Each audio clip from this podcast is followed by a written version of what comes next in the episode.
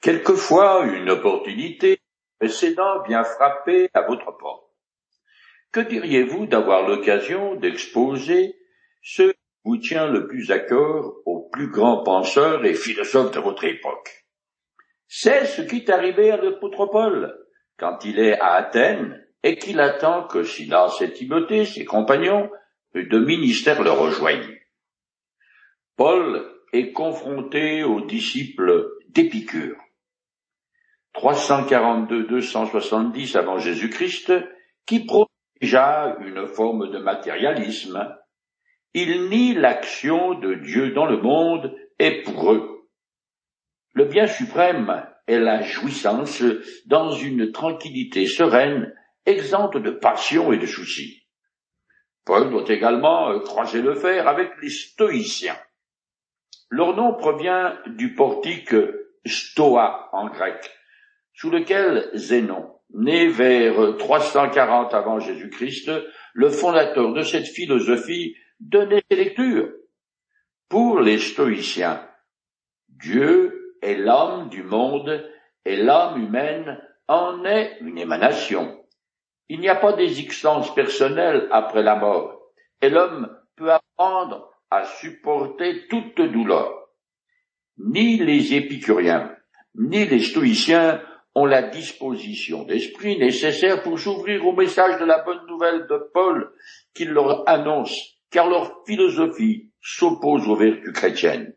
Par exemple, la sainteté va à l'encontre des épicuriens, et l'orgueil des stoïciens les empêche d'accepter la grâce de Dieu, qui ne peut être reçue que par un cœur humble et contrit.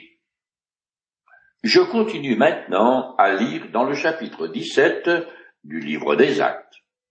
Pour finir, ils, les philosophes, l'emmenèrent et le conduisirent devant l'aéropage. Pouvons-nous savoir, lui dirent-ils alors, en quoi consiste ce nouvel enseignement dont tu parles? Les propos que tu tiens sonnent de façon bien étrange à nos oreilles nous désirons savoir ce qu'ils veulent dire. Il se trouve en effet que tous les Athéniens et les étrangers qui résidaient dans leur ville passaient le plus clair de leur temps à dire ou à écouter les dernières nouvelles. Cette ville devait avoir la plus grande concentration d'oisifs sur Terre. L'aéropage, ou colline de Mars, est le nom d'un rocher qui domine Athènes et où se réunit le conseil de la ville. Sous la botte de Rome, ces sages ont perdu leur pouvoir de décision en matière judiciaire et législative. Mais dans leur ville, ils sont encore responsables de la religion et de l'éducation. Paul est donc conduit sur cette colline pour une réunion impromptue, et afin de pouvoir l'écouter tranquillement loin du tumulte de la place du marché. Il faut en effet savoir que les Athéniens étaient des gens très curieux qui voulaient savoir ce qui se disait de nouveau. Je continue. Alors Paul se leva au milieu de l'aéropage et dit, Athéniens, je vois que vous êtes, à tout égard, extrêmement soucieux d'honorer les divinités. L'apôtre Paul se prépare à présenter la personne de Jésus-Christ dans la capitale littéraire du monde antique, dans la cité la plus cultivée de la terre, la résidence des philosophes, des orateurs, des poètes, des artistes, des sculpteurs et des peintres. Paul est au siège de la plus prestigieuse université où viennent étudier des milliers d'étrangers, ainsi que tout Romain qui souhaite parfaire son éducation. Jamais encore l'apôtre ne s'est trouvé en présence d'un tel auditoire, composé en grande partie de philosophes et de savants. Paul, qui est lui-même un maître orateur, commence son discours par un chef-d'œuvre de finesse. Une expression à double sens qui est un compliment sans en être un. Les Athéniens s'entendent vous êtes ferme dans l'adoration de vos divinités, mais en caressant ses auditeurs dans le sens du poil, Paul leur fait subitement comprendre que derrière leurs innombrables idoles se cachent des esprits méchants, car ce qu'il dit peut aussi être traduit par vous révérez des démons. Je continue. En effet, en parcourant les rues de votre ville et en examinant vos monuments sacrés, j'ai même découvert un hôtel qui porte cette inscription à un Dieu inconnu. Ce que vous révérez ainsi sans le connaître, je viens vous l'annoncer. Dieu, qui a créé l'univers et tout ce qui s'y trouve, et qui est le Seigneur du ciel et de la terre, n'habite pas dans des temples bâtis de mains d'hommes. Il n'a pas besoin non plus d'être servi par des mains humaines, comme s'il lui manquait quelque chose. Au contraire, c'est lui qui donne à tous les êtres la vie, le souffle et toutes choses. Le discours de Paul est un modèle de défense de la foi chrétienne qui fait l'admiration.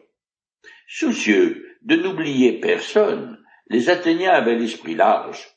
Au milieu d'une forêt d'idoles, ils construisirent des autels à des dieux qu'ils ne connaissaient pas, mais qui doivent sans aucun doute exister quelque part. Ces autels devaient leur origine à la peste. On avait alors laissé courir des brebis, puis là où elles s'arrêtaient, on les sacrifiait au Dieu que cela concernait, c'est-à-dire à celui dont il fallait apaiser la colère. La peste ayant cessé, depuis ce temps, on avait à Athènes des autels voués à des dieux inconnus. Paul fait appel à ce qu'il a vu sur l'agora, la place publique de la culture religieuse athénienne, et cherche à établir un pont avec l'Évangile. Ainsi, cette curieuse enseigne à un Dieu inconnu lui sert de tremplin pour commencer à parler du Dieu unique et vrai. La pensée grecque s'était élevée jusqu'à croire qu'il existait une divinité infiniment plus grande que les dieux connus, mais leur grande religiosité ne leur a pas permis de le connaître, malgré leur philosophie et leur culture avancée. Ils vivent dans l'ignorance.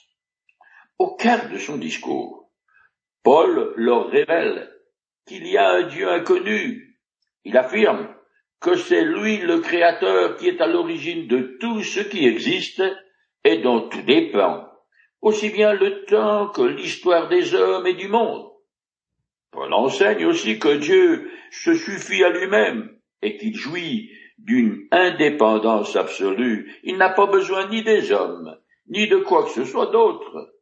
Paul décrit un Dieu libre et souverain dont la Providence accorde aux êtres humains ce qui leur est nécessaire à la vie.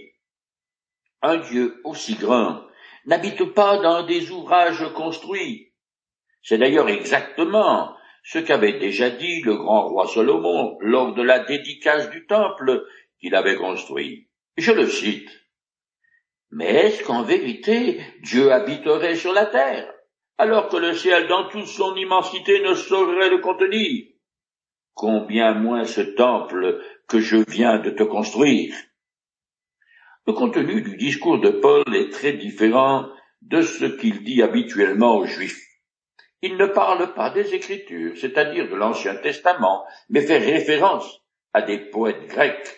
Cependant, son discours n'en demeure pas moins incisif.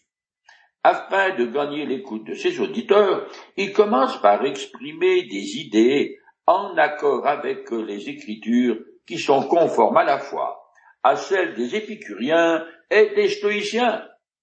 Les premiers croient que les divinités sont au-dessus des affaires des hommes.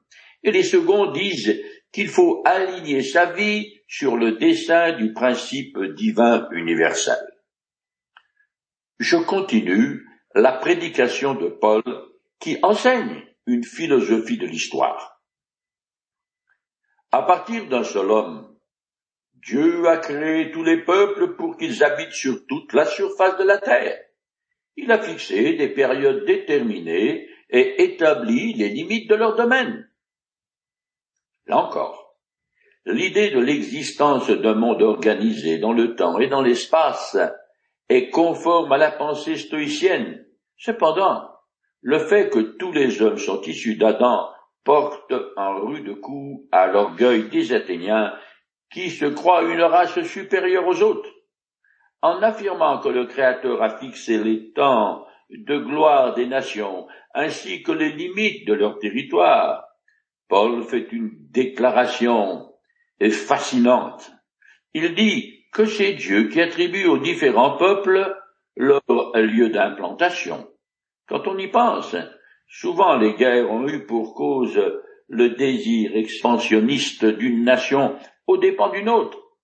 Si les peuples acceptaient la place qui leur a été assignée, il n'y aurait eu pas tant de conflits dans l'histoire de l'humanité. Je continue le texte. Par tout cela, Dieu invitait les hommes à le chercher et à le trouver, peut-être comme m'attend-on, lui qui n'est pas loin de chacun de nous. En effet, c'est en lui que nous avons la vie, le mouvement et l'être, comme l'ont aussi affirmé certains de vos poètes, car de lui nous sommes la race. Ainsi, puisque nous sommes ses enfants, nous ne sommes pas obligés de croire que la divinité soit semblable à de l'or, à de l'argent ou à de la pierre sculptée par l'art ou l'imagination des hommes. Paul cite vraiment des poètes et s'approprie leurs pensées, mais dans un sens beaucoup plus élevé qu'il ne pouvait l'entendre, car l'apôtre, comme tout croyant véritable, sait vraiment que l'homme, créé à l'image de Dieu, à un degré intime de parenté avec lui, et qu'il est capable de le connaître et de l'aimer. La première citation, c'est en lui que nous avons la vie, le mouvement et l'être, est d'Épiménide, un poète crétois, tandis que la seconde, de lui nous sommes la race, est un poète Aratus, originaire de Cilicie, la patrie de Paul.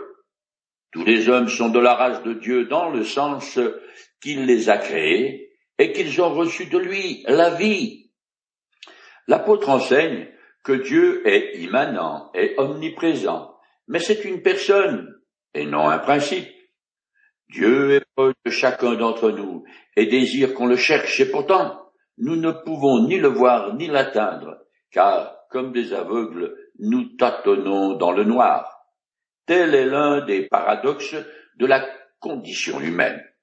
Si Dieu ne se révèle pas à moi, je ne peux pas le trouver. Paul expose un concept révolutionnaire aux Athéniens dont la ville est pleine de faux dieux, et sa conclusion est irréfutable. Adorer une image abaisse Dieu et dégrade l'homme. Étant donné que les hommes ont été créés par Dieu, il ne peut pas être conforme à une idole ou à quelque chose construit par l'homme. Le contenu de la prédication de l'apôtre est cinglant, mais le ton est doux et clément, contrairement au prophète dont les paroles étaient d'une ironie mordante. Je continue. Or Dieu ne tient pas compte des temps où les hommes ne le connaissaient pas. Aujourd'hui, il leur annonce à tous et partout qu'ils doivent se repentir, car il a fixé un jour où il jugera le monde entier en toute justice par un homme qu'il a désigné pour cela, ce dont il a donné à tous une preuve certaine en le ressuscitant d'entre les morts. Après avoir dénoncé l'idolâtrie rampante des Athéniens, l'apôtre les appelle à se remettre en question. Jusqu'à présent, Dieu a été patient en ne tenant pas compte de leurs ignorances. Mais dans les âges passés, il a laissé toutes les nations suivre leur propre voie en tolérant leur idolâtrie grossière. Mais maintenant est venue l'heure de vérité, où il faut choisir cet appel à la repentance est urgent, parce que Dieu a fixé un jour où le monde sera jugé par le Christ. C'est sa résurrection qui est la preuve suprême et irréfutable de l'authenticité de la personne et de l'œuvre de Jésus. S'il est ressuscité, il est la garantie qu'il en sera de même de tout homme, et chacun reviendra à la vie pour faire face au jugement. Cette fois-ci, le message de l'apôtre va carrément à contre-courant de la façon de penser de ses auditeurs. En effet, la résurrection est incompatible avec la philosophie des Athéniens qui veulent se débarrasser de leur corps qu'ils considèrent comme un boulet. Un jugement personnel est également un concept qui leur reste en travers de la gorge. Paul a terminé son discours. Il a fait une présentation complète de l'Évangile en parlant du besoin de chaque individu de se repentir, de la justice divine et du jugement à venir. Je finis le chapitre 17. Lorsqu'ils entendirent parler de résurrection des morts, les uns se moquèrent de Paul et les autres lui dirent, Nous t'écouterons là-dessus une autre fois. C'est ainsi que Paul se retira de leur assemblée. Cependant, quelques auditeurs se joignirent à lui et devinrent croyants, en particulier Dénis, un membre de l'aéropage, une femme nommée aussi Damaris, et d'autres avec eux. Pour les Grecs, qui ont subi l'influence de la pensée idéaliste de Platon, il est absurde de croire qu'un mort peut sortir du tombeau, endosser un nouveau corps et vivre éternellement. Il faut en effet savoir que dans la pensée grecque marquée par le platonisme est éprise de religion mystérieuse, le corps est perçu comme la prison de l'âme, et la matière comme une réalité dont il fait bon un jour d'être libéré. Cependant, la prédication de Paul n'est pas sans résultat, puisque plusieurs personnes croient en Jésus-Christ. Damaris et Denis nous sont totalement inconnus. Ils sont probablement mentionnés à cause de leur statut social élevé. Les membres de l'aéropage étaient des juges, un poste réservé aux hommes les plus nobles de la cité. Selon l'historien Eusèbe, Denis serait devenu évêque de l'église d'Athènes et aurait souffert le martyr des affirmations invérifiables. Nous arrivons au chapitre 18 du livre des actes que je commence à lire. Après cela, Paul partit d'Athènes et se rendit à Corinthe. Corinthe n'est pas célèbre que pour ses raisins.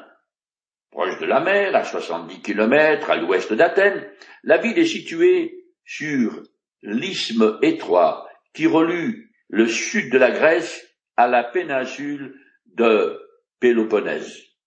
Corinthe occupe une position stratégique qui fait d'elle un important centre de passage et son commerce est florissant grâce à sa relation avec l'Orient et l'Occident. En effet, elle possède deux ports qui s'ouvrent l'un sur la mer Égée et l'autre sur l'Adriatique. Mais comme la pointe sud de la péninsule est très dangereuse pour la navigation maritime, les bateaux entrent dans l'un des ports de mer de Corinthe et font transporter leur cargaison de l'autre côté de l'isthme pour les charger ensuite sur un autre bateau. La vieille ville de Corinthe fut détruite par les Romains, puis reconstruite un siècle plus tard par Jules César en 44 avant Jésus-Christ, qui établit une colonie romaine de vétérans.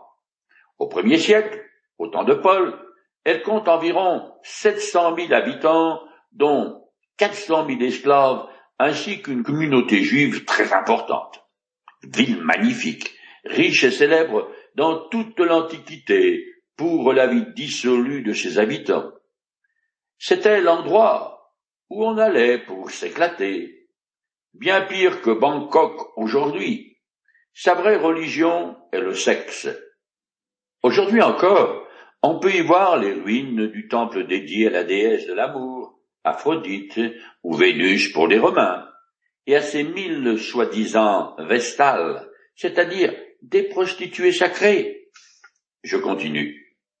Paul y fit la connaissance d'un juif nommé Aquila, originaire du Pont, qui venait d'arriver d'Italie avec sa femme Priscille, car tous les juifs avaient été expulsés de Rome par un décret de l'empereur Claude. Paul se lia avec eux. Comme il avait le même métier qu'eux, il fabriquait des toits de tente Il logea chez eux et ils travaillèrent ensemble. Le pont est la province au sud-est de la mer Noire, donc au nord-est de la Turquie actuelle. Nous sommes probablement en l'an 52 du premier siècle et l'apôtre va rester dix-huit mois à Corinthe. L'historien latin Suétone, un biographe des empereurs romains, confirme l'édit de l'empereur dans son ouvrage Vie de Claude. Il écrit Comme les Juifs provoquaient constamment des troubles à l'instigation de Christus, Claude les chassa de Rome.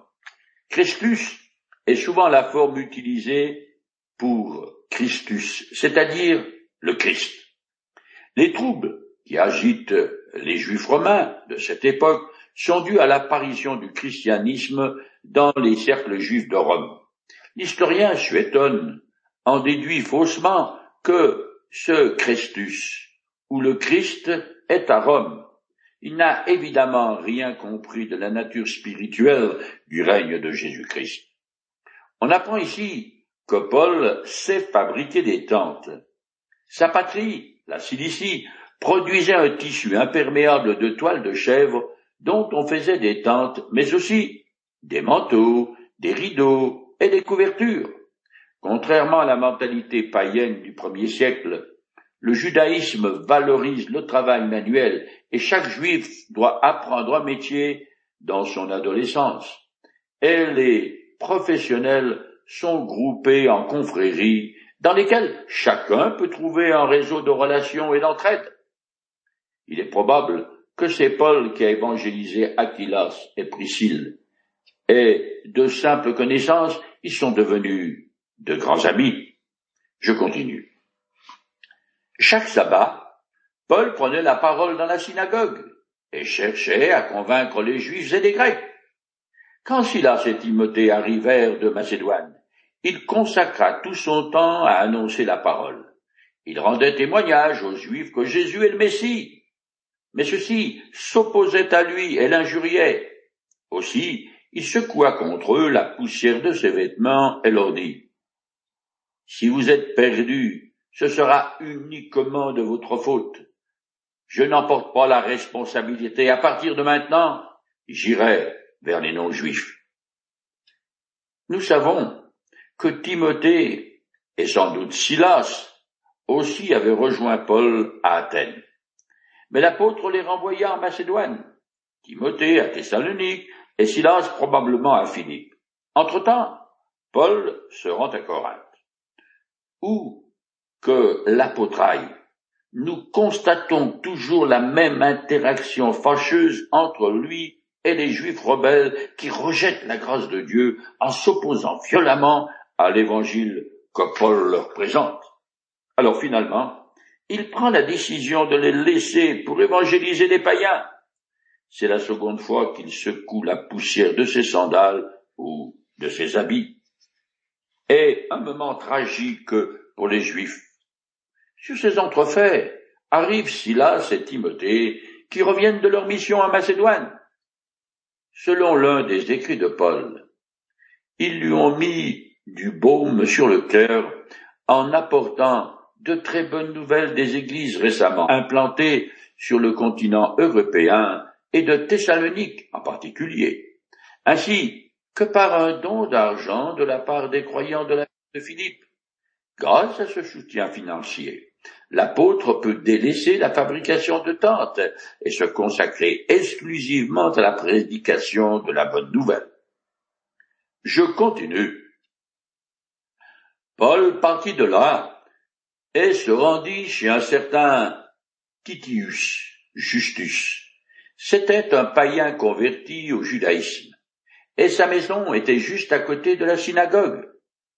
Crispus, le chef de la synagogue, crut au Seigneur ainsi que toute sa famille. Beaucoup de Corinthiens qui écoutaient Paul crurent aussi et furent baptisés. Une nuit, le Seigneur lui-même parla à Paul dans une vision. N'aie pas peur, lui dit-il, Parle et ne te tais pas. Je suis avec toi. Personne ne pourra s'attaquer à toi pour te faire du mal, car il y a dans cette ville un peuple nombreux qui m'appartient. Alors Paul se fixa à Corinthe et, pendant un an et demi, y enseigna la parole de Dieu.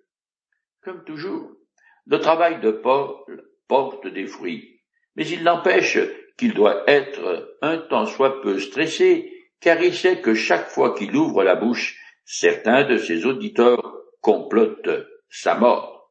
D'ailleurs, il le reconnaît bien lui-même quand il écrit.